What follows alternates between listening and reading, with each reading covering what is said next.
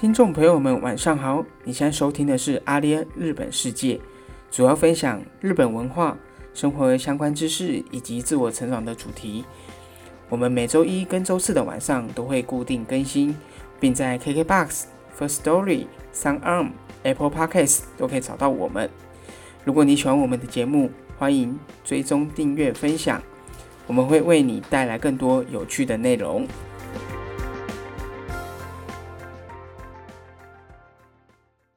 Hello，大家好，我是阿联的 Ivan。Hello，大家好，我是阿利恩的 Bruce。我们在上一集有聊到自由工作者的话题，那今天就实际来看看自由工作者或是上班族以及打工族他们所赚到的费用，在扣掉税金之后呢，又剩下多少钱呢？今天我们就来探讨日本的税金以及跟台湾相比又有哪里的不一样。首先，我想先问一下 Blues，像是在日本的平均薪资水平，年收大概都是落在多少啊？在日本的二零二零年的网站上面有一个统计，上班族平均年收为四百三十万日币左右，那也就是将近台币一百二十万。哦，我之前呢也有调查过，台湾二零二零年的平均年收大概是六十万左右，这样比较下来啊，其实日本的年收将近是台湾的两倍耶。如果说日本在扣掉税金之后，手头上面大概还会剩下多少钱呢、以刚刚的例子来看的话，一百二十万台币在扣掉税金的情况下，就会是九十七万台币左右吧。那相当于要缴二十 percent 左右的税金。天哪，这样日本抽的税金真的还蛮高的。那这些税金通常都是在缴什么样的税啊？以上班族的例子来说，会有所得税、住民税、社会保险费。那其中社会保险费里边又包含了所谓的健保费，那还有后生年金保险费跟雇佣保险费。那非公司员工的情况下，后生年金的部分就会变成国民年金。那原则上，在日本的公司都会负担员工一半的社会保险费，那剩的一半就是由上班族的人来自行交。这样，了解。你刚刚有提到一个住民税，它是一个什么样的一个税啊？蛮特别的。住民税就是住在日本的居民，那并且去年如果有工资等收入的人，他们都必须要缴交这个住民税。但是根据当年的收入或是一些家庭状况，也有可能可以无需缴纳。那如果说去日本打工度假的人，他们也是需要缴税的吗？关于这部分，在税金上又有分居住者跟非居住者。在日本居留如果没有超过一年以上的，我们都称之为非居住者。反之，居留超过一年以上，甚至签证都是两年、三年以上的，都会是所谓的居住者。那非住居住者的情况下，有收入的话会被课源泉征收一笔所得约二十左右的税。那住民税的话，通常是免除，可以不用缴纳。可是我听朋友说过，像有的人呢、他们去到日本打工度假，是都没有被扣到税的，这是一个什么样的原因呢、嗯，这有可能会是雇主他们没有去做申报。那依照日本法律来说，只要有收入就应该被扣税。那有些雇主他们可能没有去照一般的流程去做申报的情况下，那导致就有些人他没有被扣到这个二十的税金。但是呢，如果这些没有被扣住到税金，那他本身也有符合需要缴税的条件下，需要自行去税务所去申报扣税。那如果没有申报的话，被发现就要做补缴。了解。如果因为雇主没有做申报的话，那除了补缴税之外，还会有其他的任何法则吗？会有滞纳金，甚至会影响到之后你续申请签证的问题。更严重一点，可能会有失去日本社会的相关信用。了解。所以雇主我们还是得要慎选，因为虽然这样的情况比较少发生，但是我们真的碰到一次也是挺麻烦的。是的，好，那我想再了解一下说刚刚你有提到两个年金，一个是后生年金，一个是国民年金，同样都是年金，这两者之间有什么样的差异吗？OK，国民年金跟后生年金的差异就在于，后生年金是给上班族的人在缴的。那国民年金则是比较偏非上班族，但是有收入的人在缴的。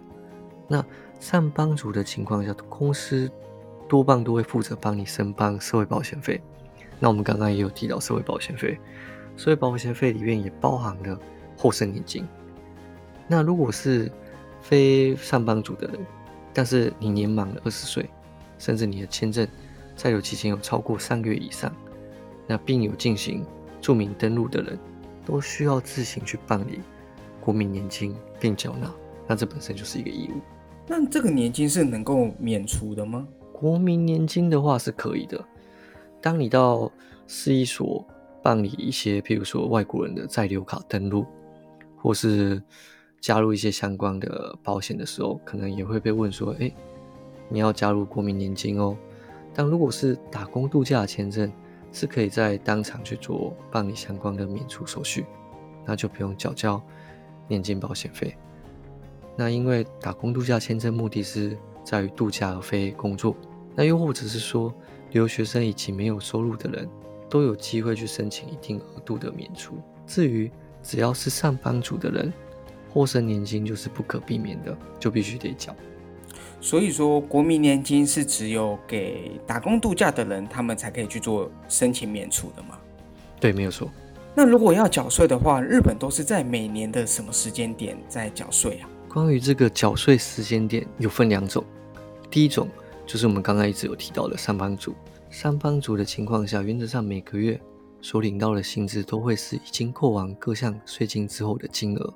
但是这些会是预计税收的金额，所以在年末的时候呢，会在计算准确的金额，也就是年末调整。那年末调整也会是由公司帮忙进行，所以大部分员工都只需要填入自己相关的所得，或是保险以及扣除的相关的资讯。那如果自身有多缴的，就会做退还；如果少缴了，那则要追加征收的部分。那第二种。个人事业主或是非上班族的人，那个人事业主在上一集有没有提到？像，所以他们在每年的二月十六号至三月十五日都要去做确定申告。那确定申告就是报税的一种流程。那需要填填写这个确定申告表，并且自行计算前一年一月一号到十二月三十一号一年所得跟相关的一些扣除额。那如果有扣除额情况下，也必须要提出相关扣除额的文件。了解，所以包含公司也是在这个时间点去做申报吗？公司的年末的话，就是他们就是在年末，就可能会在十二月底左右去做这个年末调整。但原则上，呃，如果是上班族的情况下，他们就比较不用去 care 这个，呃，我有没有缴到税等等的。你可能只要去 care 说。你的每个月拿到了薪资表，你会有个薪资表，里面会有一些比较细项的记载。那里面有没有扣到，比如说刚刚所谓的社会保险费啊，那还有一些其其他的年金的费用等等的啊？哦，原来如此，那这样我就了解了。在听你讲完之后，我才知道，原来我朋友啊，他去日本打工度假一年，他存到的钱并不是想象中的多，原来是因为税金的税金的关系。对啊。你要不要直接来日本工作？我现在立马帮你订一张机票，明天你就可以飞过来日本工作。你在跟我开玩笑吧？而且现在疫情的关系也不能去啊，还是等疫情趋缓一点再说吧。OK，那我们今天的节目也将到了尾声。如果想去日本工作的听众朋友们，你们还是要特别注意一下，在日本工作需要缴纳哪些的税。